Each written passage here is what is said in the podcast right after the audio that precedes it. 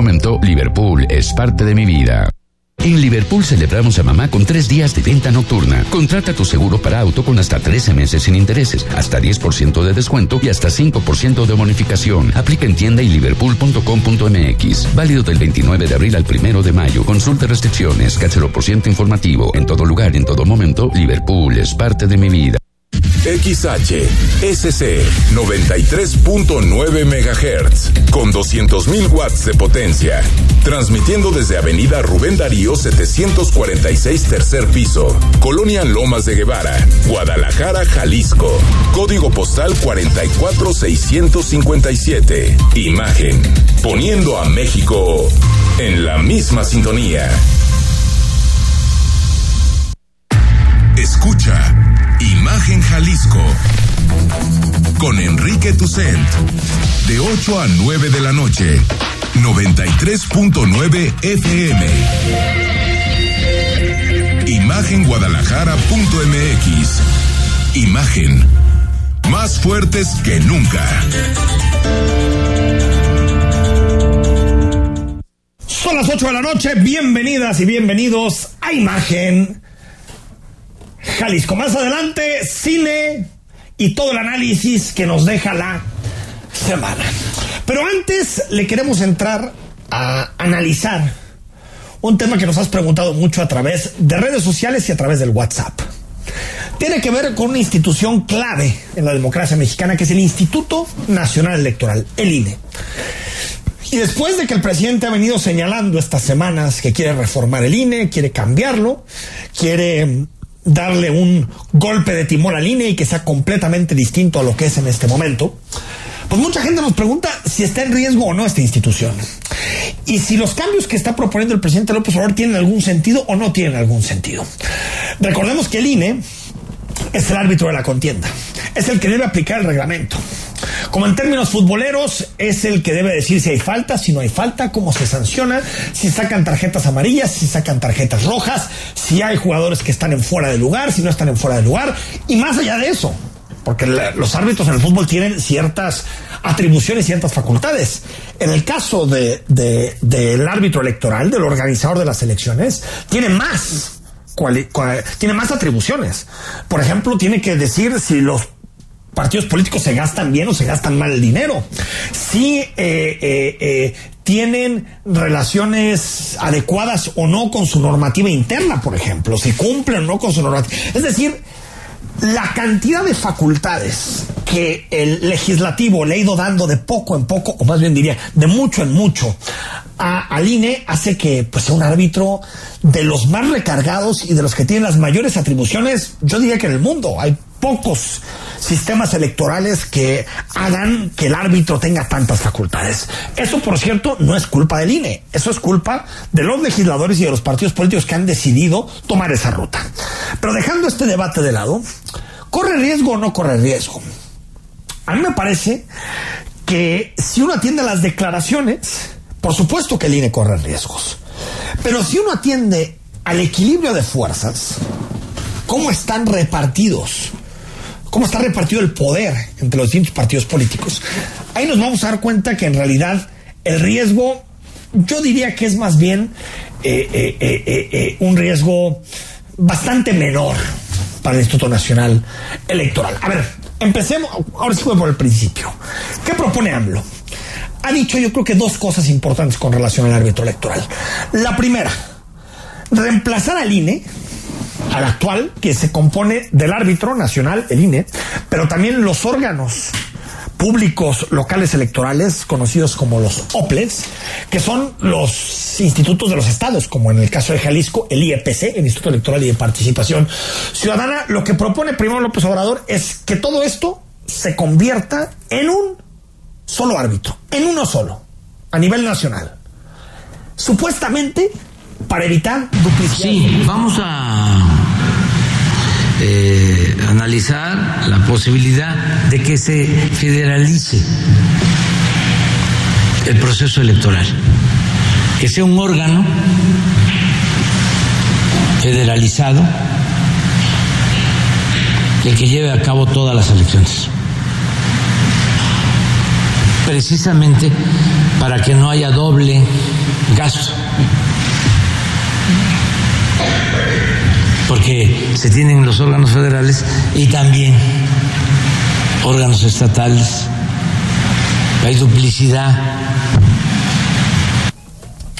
Y lo digo, esto lo vamos a explicar, supuestamente, porque el PRI y el PAN, siendo partidos de gobierno, también propusieron en su momento que se eliminaran los órganos locales y que se quedaran todas las atribuciones y toda la organización de la elección en un solo órgano, supuestamente para ahorrar, supuestamente, porque en realidad en la práctica se han ido centralizando distintas facultades, pero los ahorros no los vemos por ningún lado. Pero el presidente no se quedó ahí. Fue hacia una segunda propuesta.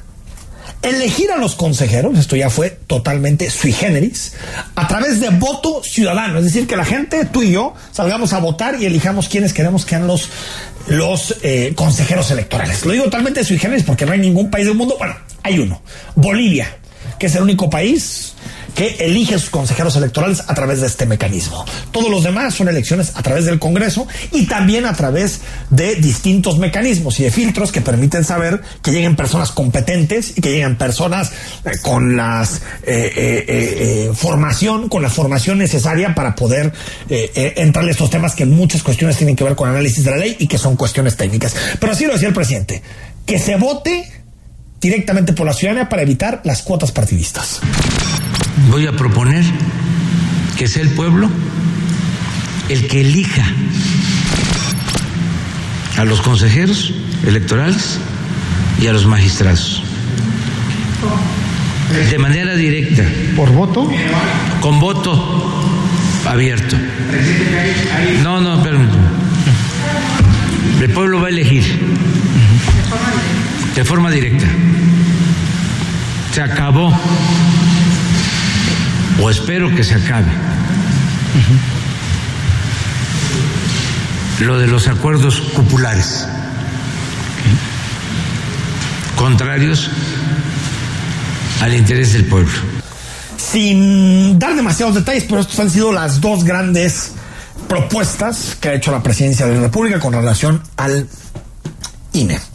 Lorenzo Córdoba, el presidente del INE, odiado, vilipendiado, por, em, por los morenistas, a pesar de que él, como presidente del INE, le levantó la mano a, a, López Obrador como ganador de las elecciones, como justo ganador de las elecciones de 2018, y también eh, eh, le dio y le avaló la mayoría legislativa que la ciudadanía le dio a Morena. A pesar de eso, siguen pensando que Lorenzo Córdoba y que Ciro Murayama son dos consejeros corruptos. Nunca han sabido decir exactamente en qué, precisamente en qué, pero siguen diciendo que son dos consejeros corruptos. Lorenzo Córdoba ha tenido que salir a defender la institución, como otros consejeros, pero ha sido sobre todo Córdoba y Murayama. El resto, mira, bastante calladitos los consejeros. ¿eh? Las críticas de la presidencia y yo no veo que ningún otro consejero se mueva para defender una institución que ha sido básica para la tradición de la democracia en nuestro país. Primero, Córdoba defendió al INE, en particular el papel que hizo el INE en este tan polémico proceso de revocación de mandato. Esta es solo una de las múltiples acciones de promoción de la participación ciudadana que está llevando a cabo el Instituto Nacional Electoral en todo el país. Es absolutamente falso que el INE permanezca callado sobre el proceso de revocación de mandato. Todo lo contrario. En apego a sus facultades y obligaciones constitucionales, el INE es la autoridad encargada de difundir este ejercicio entre la población. Y el mismo día de la revocación de mandato, el presidente del INE decía lo siguiente, nos debemos sentir orgullosos de el INE y de la organización de las elecciones que tenemos en México. Y el trabajo técnico, me parece que hoy podemos decir, es impecable. Y eso hay que agradecer solo a las y los ciudadanos. Déjenme decirles una cosa y lo digo con mucho orgullo y mucho respeto a un país que tiene un sistema electoral que le ha funcionado y le ha funcionado bien como el costarricense. Nosotros tenemos un sistema electoral mucho más sofisticado y hay que estar orgullosos de él. Las dos propuestas del presidente. La primera, centralizar la realización de las elecciones atenta contra el sistema federal. En países federales como Alemania o como los Estados Unidos, las elecciones recaen en los estados. En los estados. Y México, hasta donde yo sé, si se quiere cumplir con la Constitución, se asume como un país federal. Y un país federal descansa en la idea de que buena parte de las actividades sustantivas que hace un gobierno se tienen que hacer desde el punto de vista estatal y local. Sí, Si no queremos que eso suceda, cambiemos de país. Seamos un país distinto.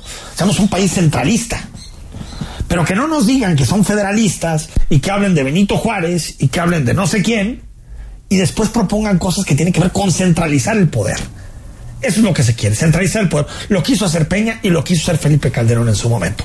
Yo creo que es fundamental, y yo diría, que las atribuciones, la mayor de atribuciones siguieran en los estados porque es mucho mejor para realizar elecciones y para hacer distintos procesos electorales que estén en las entidades federativas a que todo se decida desde una oficina en la Ciudad de México y en la oficina de la Ciudad de México se defina cómo se hacen las elecciones en Iguala, en Cancún, en Matamoros o en Zapopan me parece que es totalmente eh, eh, eh, ineficaz y totalmente difícil de explicar que alguien apueste por un modelo en donde la toma de decisiones se encuentre tan, tan lejos de las comunidades. Me parece tremendo.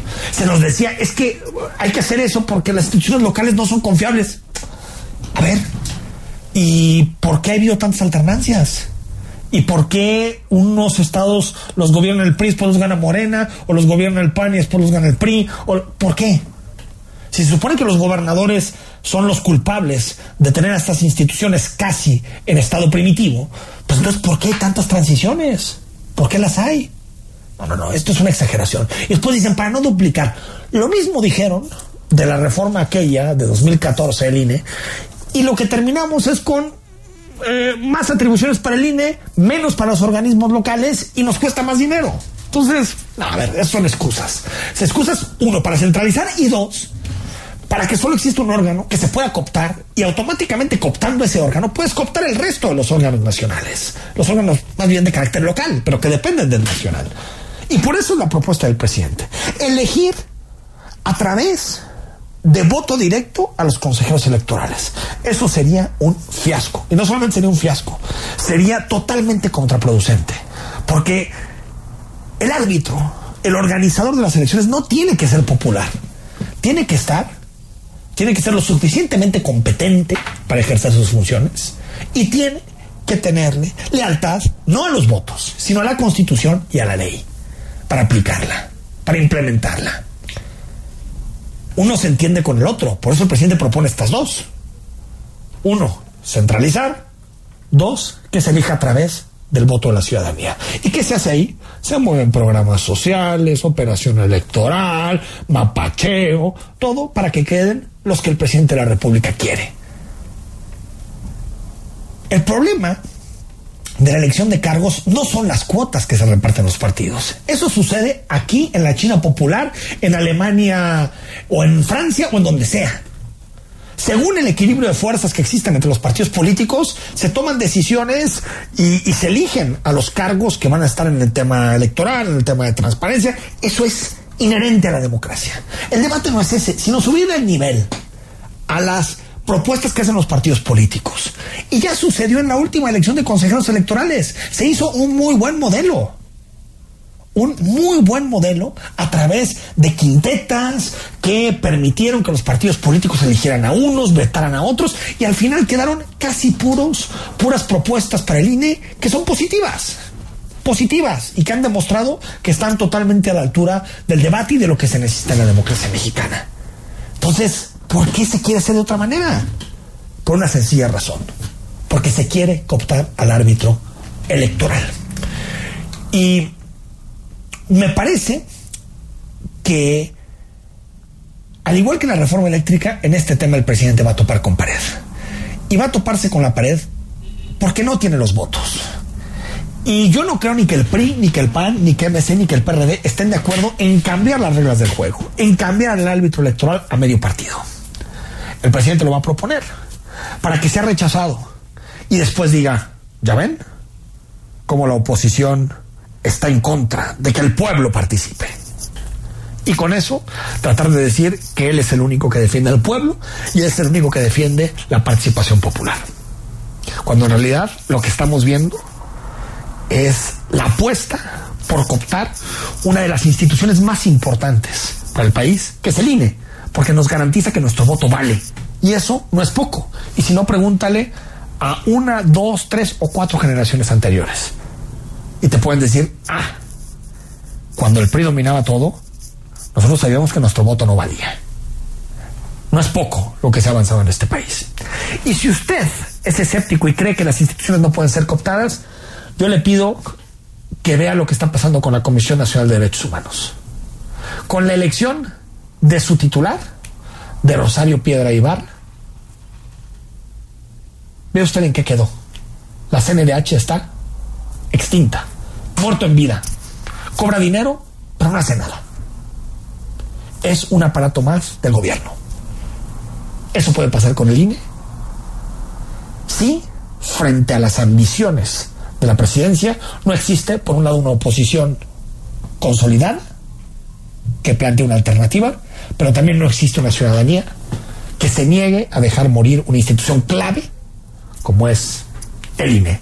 En este momento no está en riesgo el INE, pero como cualquier cosa, las condiciones políticas pueden cambiar. Soy Enrique Tucel, estamos en Imagen Jalisco. Cuando volvamos, las principales noticias del día en Jalisco y a nivel nacional. El análisis político. A la voz de Enrique Tucent. En Imagen Jalisco. Regresamos. Mi hijo tiene hambre de gloria. Es deportista. Mi hija tiene hambre de crecer. Es artista. Mi hijo tiene hambre de aprender. Es estudiante. Mi hija tiene hambre. Hambre de comida. Estoy desempleada. Nadie en México por herencia del pasado debe pasar hambre. Por eso, desde el Partido del Trabajo impulsaremos el programa Hambre Cero, que otorgará alimentos a quienes no tienen que comer. El PT está de tu lado. Volvo S60, Own the Future. Estrena desde 789,900 pesos al pagar de contado o a 12 meses sin intereses con 3 años de mantenimiento incluido. Inspiración, lujo y potencia inigualables. Descubre más en volvocars.com diagonal MX. Este Día del Niño festeja a los pequeños en grande en Liverpool. Ven este sábado 30 de abril al Bolo Town, donde podrás divertirte en familia. Aprovecha la variedad de artículos de Disney Store con hasta 25% de descuento. Válido del 29 de abril al 1 de mayo. Consulta restricciones, horarios y tiendas participantes. En todo lugar y en todo momento, Liverpool es parte de mi vida. En México los derechos de las audiencias, que son los derechos humanos de radioescuchas y televidentes, están legislados. Toda persona puede exigir sus derechos como audiencia mediante las defensorías de las audiencias de cada medio.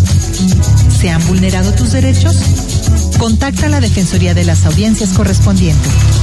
Conoce tus derechos como audiencia y hazlos valer. Derecho CNDH y AMDA.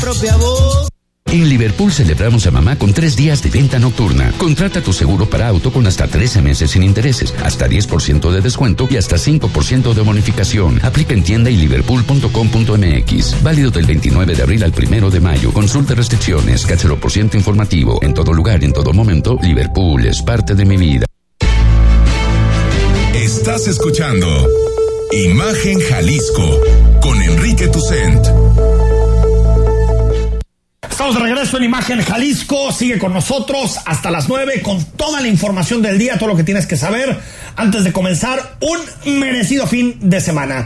La información, las principales noticias en la voz de Rodrigo de la Rosa. Rodrigo, ¿cómo estás? Enrique, qué gusto saludarte. Así es, es viernes, viernes 29 de abril de 2022, a punto de terminar el cuarto mes de de este año, el famoso 2022, que por cierto es año mundialista y yo no sé si a usted, pero al menos a mí me genera bastante ilusión. Será en noviembre todo esto, pero bueno, entremos de de lleno en materia porque los viernes también hay grilla política. Quien dice que no? Esa que no descansa. Y en el panorama local, el que ayer por la tarde-noche sorprendió en declaraciones fue el alcalde de Guadalajara, Pablo Lemos, quien aseveró que el secretario de Trabajo, Marco Valerio Pérez Goyás, debería pedir licencia a su cargo para enfrentar la investigación por hostigamiento sexual.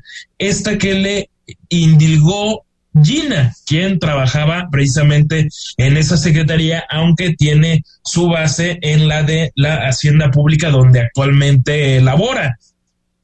Cabe señalar que Georgina acudió al Congreso de Jalisco precisamente el martes, el martes por la mañana, para pedir juicio político contra Marco Valerio, como ya le habíamos comentado en espacios anteriores. ¿Y esto a qué se debe? Porque aseguran que el propio Marco Valerio está haciéndose, pues está haciendo pesar su cargo, vaya, y toda la estructura gubernamental para entorpecer esta clase de, de temas que hoy lo tienen pues ante un cuestionamiento severo de la opinión pública, aunque él ha optado por el silencio absoluto. En redes sociales prácticamente no ha comentado absolutamente nada, no se ha sabido mucho de él en los medios de, de comunicación, en fin. Y de hecho causó polémica porque se reunió con mujeres empresarias en un hotel hace un par de días por ejemplo, también eso, desde luego, pues dices, ¿para qué se hace con la con las acusaciones que tiene en contra? En fin, escuchamos si les parece al alcalde Tapatío Lemus Navarro. Con lo que está pasando a nivel nacional, con la desaparición de mujeres y la violencia que están viviendo ellas, creo que en congruencia el secretario del Trabajo tiene que pedir licencia a su puesto para que permita una investigación a fondo de parte de la Fiscalía. Si ya hay una solicitud de juicio político en el Congreso del Estado, si existe una denuncia de acoso contra él, eh, por congruencia personal, eh, por congruencia como funcionario público, tiene que pedir licencia. Marco Valerio. No tengo duda, debe de separarse del cargo.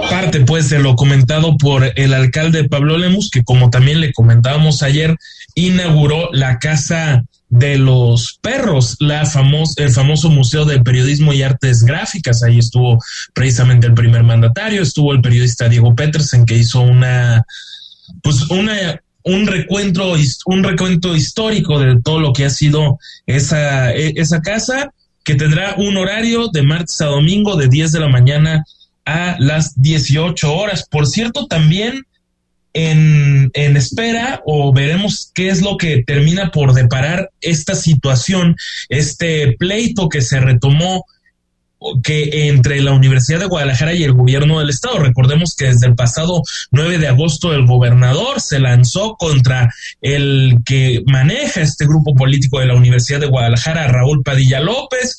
Después vino una serie de declaraciones, después parece que se firmó un poco la pipa de la paz. La Suprema Corte de Justicia de la Nación le ha dado la razón hasta este momento al gobierno del estado por esta disputa de los 140 millones de pesos. Sin embargo, lo que ahora atañe a esta par de instituciones públicas y las más importantes que hay en el Estado son otras. Y es precisamente qué está sucediendo, qué es lo que está pasando entre la seguridad que está afectando severamente a las estudiantes, concretamente de preparatorias, la 11 y la 22, y también planteles como el CUX y el propio sea, Son más de 10 los casos y se supone de, que hay diversas reuniones en Casa Jalisco, pues entre municipios, por supuesto Fiscalía, las autoridades eh, policiales y las autoridades evidentemente universitarias. Ahí deberá estar presente el rector Ricardo Villanueva Lomeli. Bueno, cambiamos de tema, como no, y ahora en la información nacional, porque el presidente de México, Andrés Manuel López Obrador, encabezó su mañanera en el estado de Quintana Roo, ese que ha estado en el ojo del huracán ante la situación de esta AC que habla o dice hashtag sélvame del tren. ¿Por qué? Porque están en contra, ¿no? Del tramo 5. Dijo hoy básicamente que es una obra importantísima que contará con 105 mil empleos y una inversión de 280 mil millones de pesos. Pues habló de todas las bondades de, de su obra y escuchamos esta primera parte de lo que dice. Porque se podía entrar hasta la ciudad de Mérida, porque así entraba el ferrocarril y es el derecho de vía que se tiene desde hace décadas pero les recomendé a los de Fonatur que mejor eh, buscáramos rodear y no meternos. Por otra parte, dice que el tren Maya no va a afectar ni cenotes ni ríos. Llegando a Tulum, en efecto, hay cenotes, pero el proyecto contempla hacer viaductos para pasar por arriba. No se toca, no se altera en nada los ríos subterráneos y los cenotes. Bueno, aquí lo negativo del, del, caso es que habla de no afectar cenotes y ríos, qué bueno, pero parece que hay pocos argumentos para pensar que esto no va a suceder. Recordemos que fue él, no nosotros, quienes dijeron en 2018 que no se iba a tumbar ni un solo árbol con esto del tren Maya y se han tumbado cientos de miles, basta con ver las imágenes. Es decir, sí hay un ecocidio en la selva, aunque se diga que no, se está atentando contra el medio ambiente y se está despreciando, profundamente despreciando todo lo que tenga que ver con el medio ambiente. Y es que ni siquiera hay una declaración de impacto ambiental. Esto es parte de lo que dijo del tren del tren Maya, pero nos vamos también con otro, otro tema muy interesante de lo que planteaba el presidente López Obrador, porque ya hay un nuevo candidato a la presidencia de la República en 2024. No lo van a creer. Bueno, no, yo creo que sí lo van a creer. A ver, si yo les digo Claudia Sheinbaum, bueno, sabemos que está cantadísimo, ¿no? Si les decimos que Marcelo Ebrard, bueno, pues también parece que tiene posibilidades. Y si hablamos de Ricardo Monreal, pues no, él tampoco, él no apareció entre los mencionados por el presidente López Obrador, está claro que no está entre sus simpatías, sino Adán Augusto López, el secretario de gobernación que tiene licencia como gobernador de la tierra del presidente de la República, por supuesto, el estado de Tabasco. Y hoy el presidente dijo lo siguiente sobre sus corcholatas, como él mismo las llamó hace algunos meses.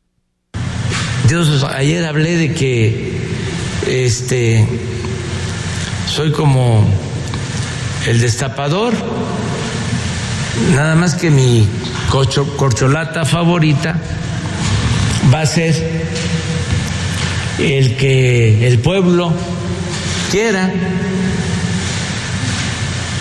Y se van a poder controlar las corcholatas. Ah, es que el pueblo pone a cada quien en su sitio.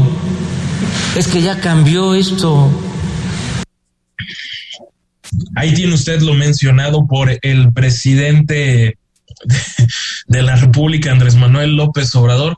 Bueno, interesante para el análisis porque después se lanzó contra ese bloque conservador y dijo, ¿cuáles son los nombres del bloque conservador? Tenemos a Chumel Torres, sigue la obsesión con el comediante youtubero Chumel Torres, con el periodista Carlos Loret, con la periodista Carmen Aristegui, con la analista política y académica Denise Dresser, a quienes pone como candidatos presidenciales del bloque conservador, ¿no? Cualquier cosa que eso signifique, caray. Qué situaciones las que vimos actualmente con el presidente, que de paso también esbozó un comentario bastante peculiar al decir, ¿cómo se llama el presidente del PAN? Bueno, pues el presidente del PAN sabemos que se llama Marco Cortés, aunque ciertamente en las escalas de grises es profundamente gris, por lo menos quizá el más gris, al menos desde que yo recuerde, que eh, podemos hablar de al menos el siglo XXI, los últimos 20, 22 años, desde luego. Y eh, del que sí se acordó curiosamente es de quien dirige el revolucionario institucional, que es Alejandro Moreno, el famoso Alito. Bueno, en fin, entre Alejandro Moreno, Marco Cortés, lo que quede del PRD y por supuesto Movimiento Ciudadano, veremos si se suma a ellos con una especie de candidato único de la oposición, que parece es la única manera en la que se puede derrotar a Morena y quien parecería podría llegar relativamente débil a los comicios, que es no tanto con Marcelo Ebrard, creo yo, sino con la propia jefa de gobierno, Claudia Sheinbaum. ¿A qué me refiero con esto? Lo que sucede con, con Claudia Sheinbaum es que basta con escucharla en sus discursos, como el que dio en el Monumento a la Revolución promocionando la revocación de mandato hace dos, tres semanas, antes del 10 de abril, pues que se dio este proceso, y entonces ella, pues evidentemente emociona poco al público, puede vender pocas emociones, no es una política que goce de un carisma excepcional y entonces piensan, o eso es lo que esbozan algunos especialistas, que es la forma en que la oposición podría arrebatar el 2024 al partido oficial. Mientras, por cierto, también ese bloque que es identificado como conservador por el inquilino del palacio ya aseveró que no va a pasar, no va a suceder simplemente la reforma electoral en los términos en las que fue planteado, en los que se mandó precisamente ayer, ayer jueves, al Congreso de la Unión, que por cierto terminó este periodo y volverían a sesionar hasta el mes de septiembre, se queda una permanente. Y hablando precisamente del Congreso, ya para cerrar en temas nacionales, pues ayer Gabriel Cuadri pidió una disculpa a la diputada, a esta diputada trans, que enseguida vamos a recuperar el, el nombre, perdone usted que ahorita se me se, se, me borró de la, de la mente, pero enseguida lo tenemos pues de lo que pasó, esta disculpa, este abrazo que ya se dieron, si en efecto entre la diputada federal por Morena y activista trans María Clemente y Gabriel Cuadri, que se dieron el beso, el abrazo y finalmente se reconciliaron. Y qué bueno, ¿no? Que se vea por la agenda, agenda trans, se tiene que respetar por supuesto a todo mundo, a fin de cuentas, nosotros en qué nos afecta, en nada, en absolutamente nada, y celebro que Gabriel Cuadri, que había tenido comentarios ultra conservadores, pues finalmente pueda pedir una disculpa y que la decencia impere allá en el recinto legislativo de San Lázaro, como lo deseamos todos. Este ha sido pues parte del panorama noticioso del 29 de abril de 2022. Es viernes. Regreso contigo, Enrique. Fuerte abrazo. Vamos al corte. Cuando regresemos, una entrevista interesantísima con un académico de la Universidad Panamericana. Vamos a hablar del agua. Sabemos que estamos viviendo un momento de estiaje, un momento de dificultades en la zona metropolitana de Guadalajara. Quédate con nosotros y conversamos de esto y más temas. Y por cierto, es viernes y eso significa que hay cine. No le cambies, como diría mi amigo Pascal Beltrán. ¿Cómo para qué? El análisis político a la voz de Enrique Tucent en Imagen Jalisco. Regresamos. En Liverpool celebramos a mamá con tres días de venta nocturna. Contrata tu seguro para auto con hasta 13 meses sin intereses, hasta 10% de descuento y hasta 5% de bonificación. Aplica en tienda y liverpool.com.mx. Válido del 29 de abril al 1 de mayo. Consulta restricciones, por ciento informativo. En todo lugar, en todo momento, Liverpool es parte de mi vida. Volvo XC40 Recharge Pure Electric On the Future. Estrena desde 1.249.900 pesos al pagar de contado o a 24 meses sin intereses con 3 años de mantenimiento incluido. Totalmente eléctrico, sustentable y tecnológico. Descubre más en volvocars.com diagonal MX. La información puede llegar dividida en tracks. Contar historias que generan distintas atmósferas y forman parte de un momento de nuestra vida. Te presentamos el disco de la semana con Mariana H. Todos los domingos a las 16 horas. Imagen Radio. Tan grande como la información. Poniendo a México en la misma sintonía. La Confederación de Trabajadores de Jalisco conmemora este primero de mayo el Día Internacional del Trabajo. Cuatro mil trabajadores del transporte público desfilarán por diversas calles del área metropolitana de Guadalajara. Disfruta de la tercer Feria Familiar Setemista, la cual se llevará a cabo en el Polideportivo Code, en Avenida Marcelino García Barragán 1820, Colonia Atlas. Se contará con la presencia del gobernador del estado de Jalisco en el refrendo de la alianza de las principales organizaciones sindicales del estado, STIRN, CTM. Este Día del Niño festeja a los pequeños en grande en Liverpool. Ven este sábado 30 de abril al Bolotán, donde podrás divertirte en familia. Aprovecha la variedad de artículos de Disney Store con hasta 25% de descuento. Válido del 29 de abril al 1 de mayo. Consulta restricciones, horarios y tiendas participantes. En todo lugar y en todo momento, Liverpool es parte de mi vida. Estás escuchando Imagen Jalisco con Enrique Tucen. Maestro Carlos Ornelas, muchas gracias por tu tiempo para Imagen Jalisco. Y hablemos de un tema polémico sin ninguna duda que es el tema del agua y de lo que es el área metropolitana de Guadalajara que vaya que sí ha batallado. De entrada saber qué, qué balance nos puede dejar el año pasado en cuanto quizá aprendizajes de lo que de lo que sucedió, de, de qué forma podemos no repetir todo lo que todo lo sucedido o de plano es un tema de la naturaleza que no tiene palabra y se puede repetir sin problema. Sí, mira, lo que nos sucedió el año pasado es una probadita de lo que está sufriendo ahorita la ciudad de Monterrey. El año pasado tuvimos escasez de agua, como todos sabemos, en ciertos sectores de la ciudad. Eh, esto debido principalmente a dos factores. Primero, que la presa Calderón sufrió eh, niveles demasiado bajos que ya no permitieron la extracción de volúmenes de agua. Y segundo, que todavía no se concluía el acuaférico, que permite mover el agua de Chapala hacia el norte o hacia otros sectores de la ciudad, o, el agua de los pozos hacia diferentes zonas, ¿no? Esto nos da mayor flexibilidad eh, en el manejo del agua. Entonces, eh, esto pues creo que nos deja un gran aprendizaje, que es, eh, tenemos que cuidar el agua, reducir el consumo que, hacemos de la misma en nuestras casas, eficientarlo. Eh, y, y, bueno, incluso buscar eh, hacer el, el, la reutilización del agua en nuestras casas. Yo me gusta poner el ejemplo de que el agua de que sale mientras nos bañamos, pues usarla para trapear, el agua que ya usamos para trapear, pues usarla para para regar las plantas, el agua de la lavadora, pues usarla para lavar los patios, que viene pues agua jabonosa. Entonces, eh, dar, tratar de, de, sacarle provecho lo más posible al recurso, ¿no? A nivel doméstico y por supuesto a nivel sociedad. Finalmente, este tema de los tandeos, ¿ven que se pudiera repetir en quizá o, otros años, o sea, no, no se podría descartar, vaya, porque parece que no hay soluciones en lo que llamemos un mediano largo plazo en cuanto al agua. Ese riesgo de los tandeos siempre está latente.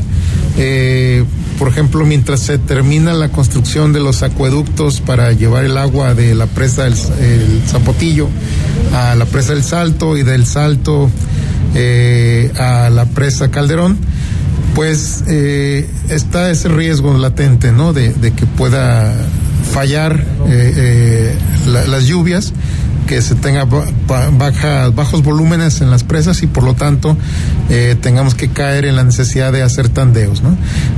igual, aún contando con estas nuevas fuentes de abastecimiento, hay el riesgo, ¿no? Porque sobre todo vamos a depender de fuentes superficiales, de agua superficial, que a su vez dependen de las lluvias. Entonces, eh, si se presenta un temporal malo, pues va a haber esa, esa posibilidad, esa necesidad más bien de llevar a cabo los tandeos. Para tenerlo claro, profesor, lo que sucedió de, de, de, de, todo lo que vivimos en el 2021 se debió en gran parte a lo que es la, la presa Calderón y qué momento vive esa presa actualmente.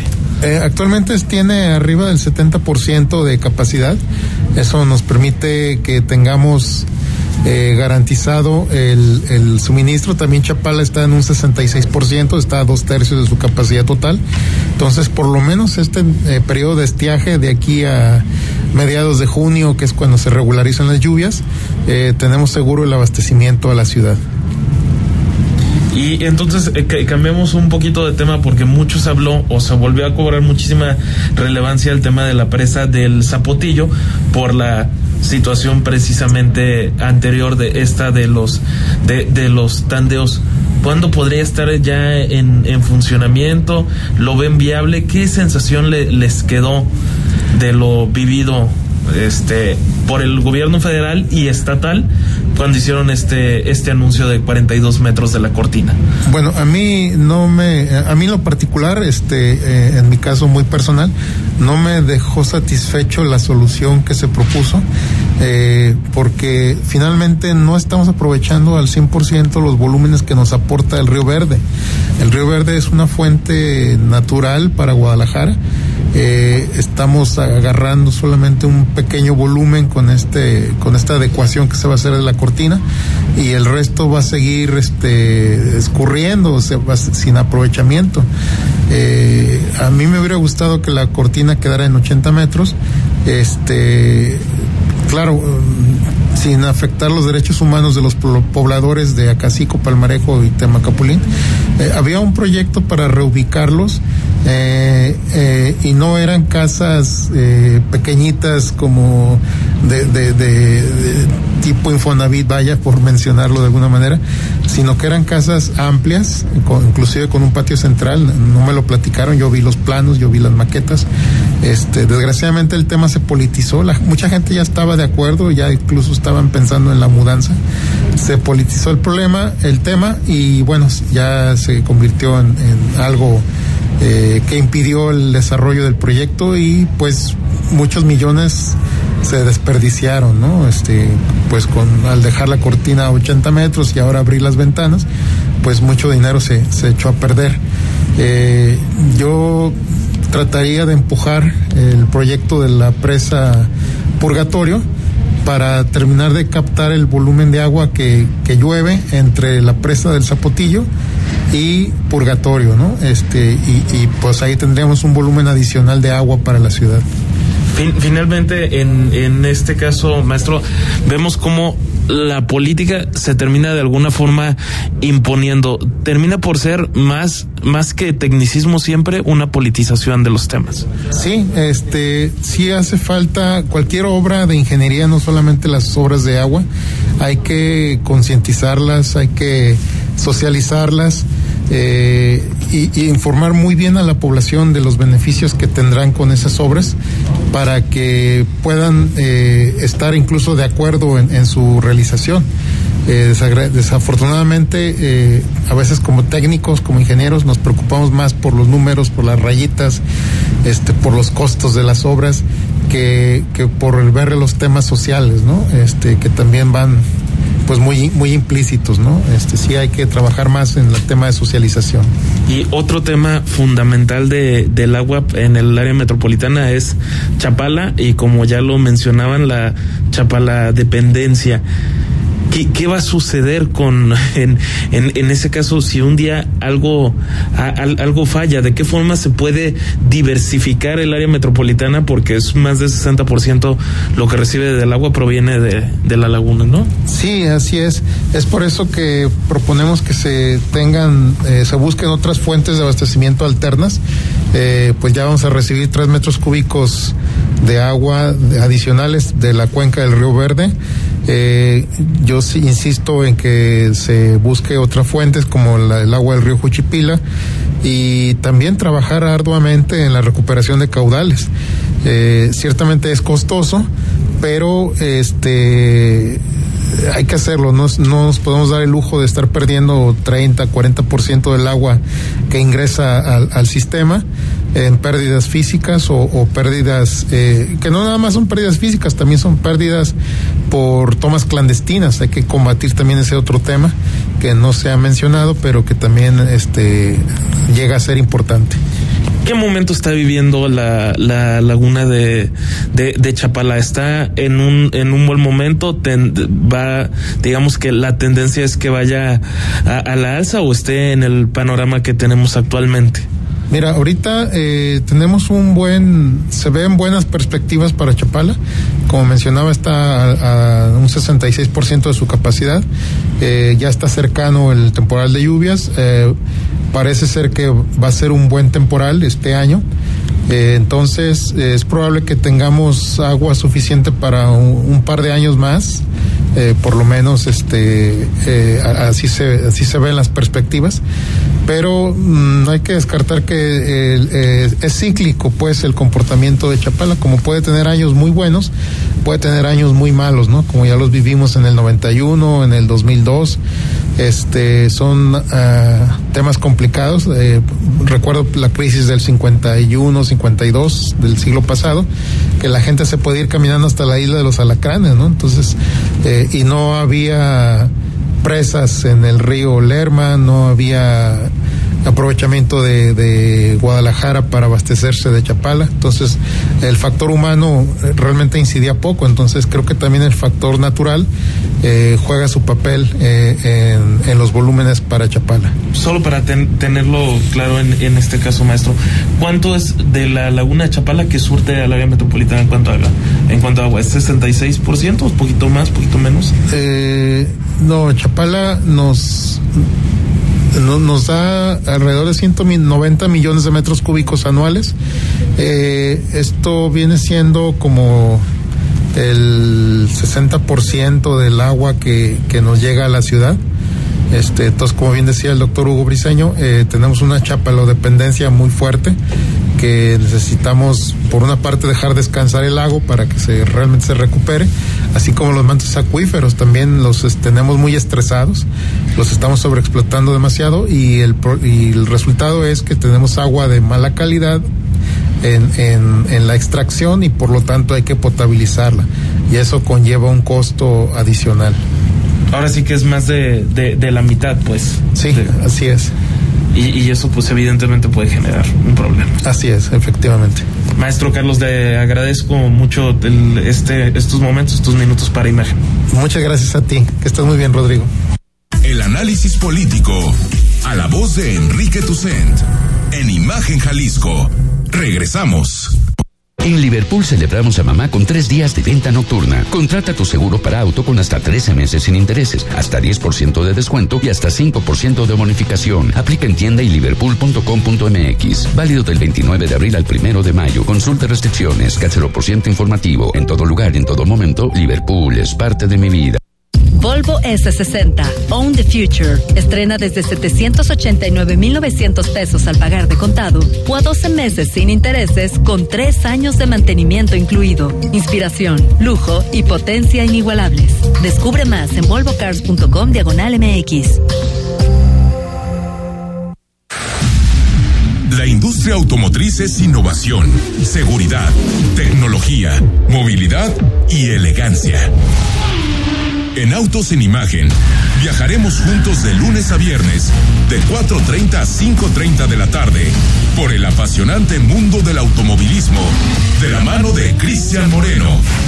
Pasión y experiencia por los autos, por Imagen Radio, poniendo a México en la misma sintonía.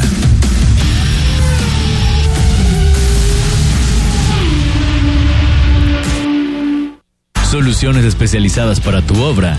Perdura, el líder absoluto en pegapisos y adhesivos, porque lo que se une con Perdura nunca se separa. Este Día del Niño festeja a los pequeños en grande en Liverpool. Ven este sábado 30 de abril al Borotown, donde podrás divertirte en familia. Aprovecha la variedad de artículos de Disney Store con hasta 25% de descuento. Válido del 29 de abril al 1 de mayo. Consulta restricciones, horarios y tiendas participantes. En todo lugar y en todo momento, Liverpool es parte de mi vida. Estás escuchando Imagen Jalisco con Enrique Tucent. Es viernes y eso significa que escuchamos a mi tocayo Enrique Vázquez con sus recomendaciones, series y películas para ver este fin de semana. Tocayo, ¿cómo estás? Buenas noches.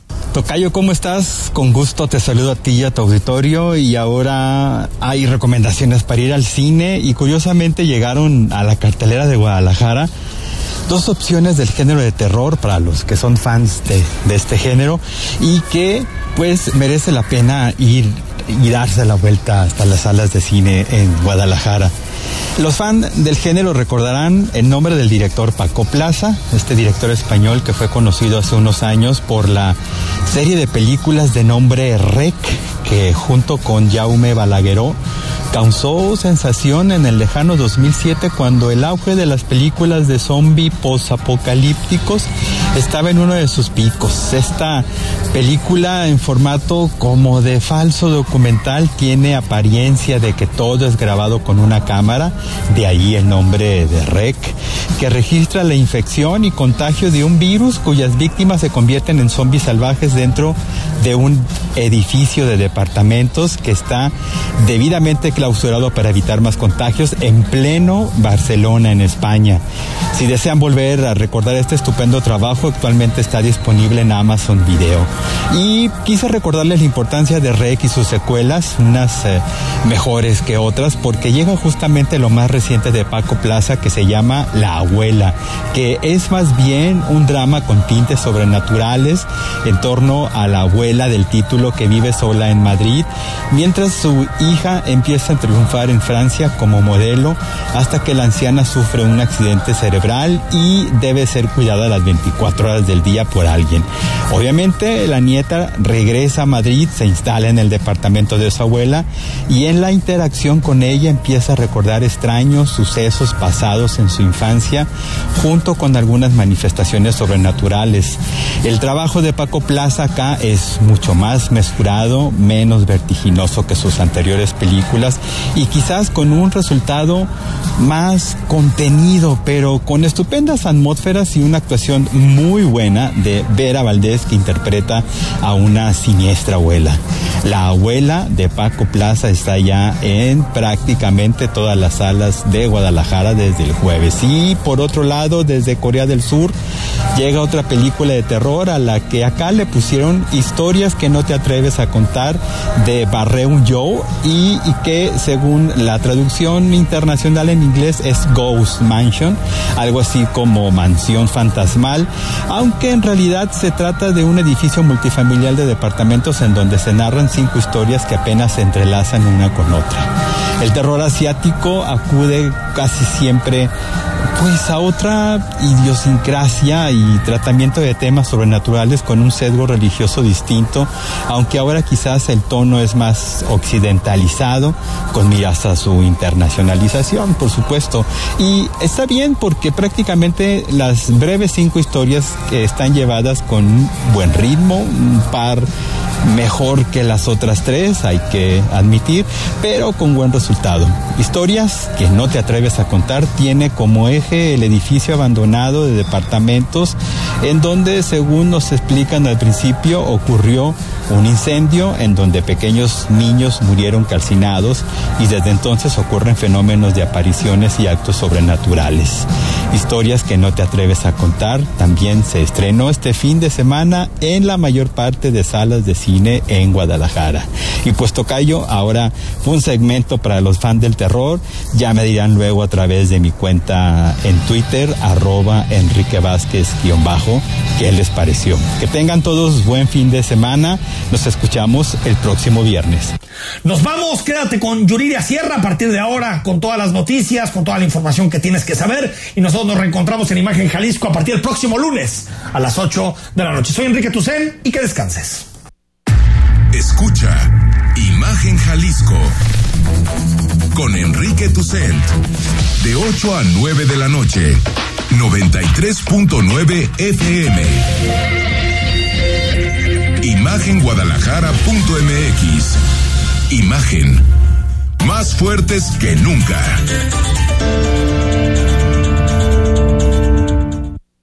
La COFESE trabaja para que exista competencia, porque cuando las empresas compiten, tienes más opciones para elegir lo que te convenga. Yo vendo ropa por internet y elijo la plataforma que me cobra menos comisión.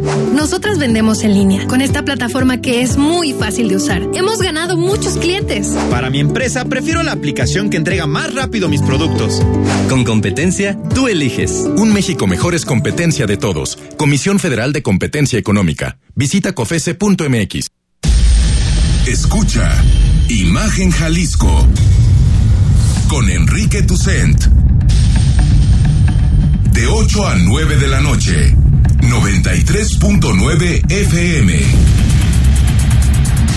Imagenguadalajara.mx. Imagen. Más fuertes que nunca.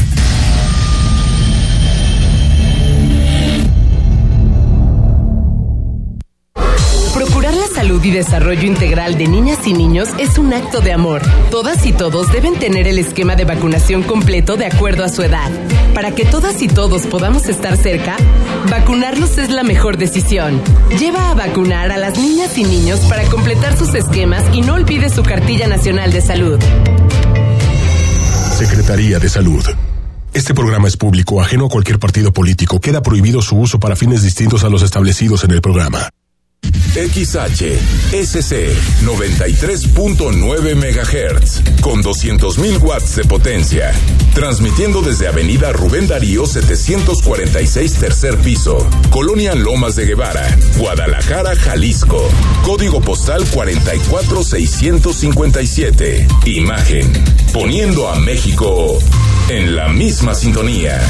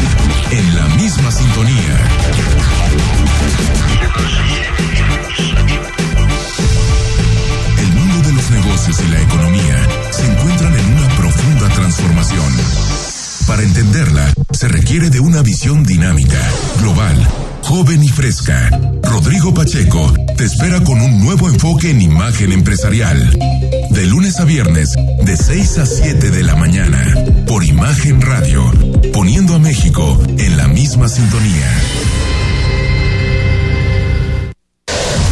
Puede llegar dividida en tracks, contar historias que generan distintas atmósferas y forman parte de un momento de nuestra vida. Te presentamos el disco de la semana con Mariana H. Todos los domingos a las 16 horas. Imagen Radio, tan grande como la información, poniendo a México en la misma sintonía.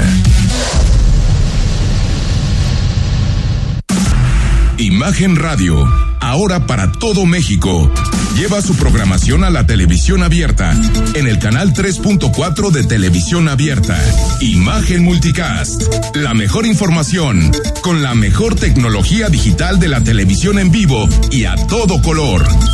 Con los reconocidos comunicadores de Imagen Radio, Imagen Multicast canal 3.4 de televisión abierta, poniendo a México en la misma sintonía. Escucha Imagen Jalisco con Enrique Tucent. De 8 a 9 de la noche, 93.9 FM. Imagenguadalajara.mx. Imagen más fuertes que nunca.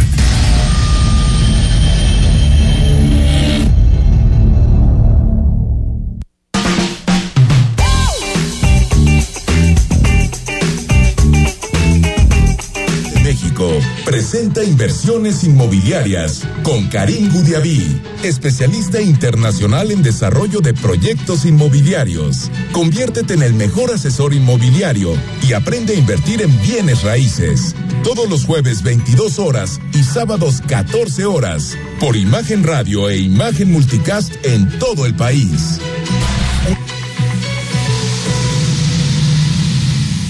Volvo XC40 Recharge Pure Electric On the Future. Estrena desde 1.249.900 pesos al pagar de contado o a 24 meses sin intereses con 3 años de mantenimiento incluido. Totalmente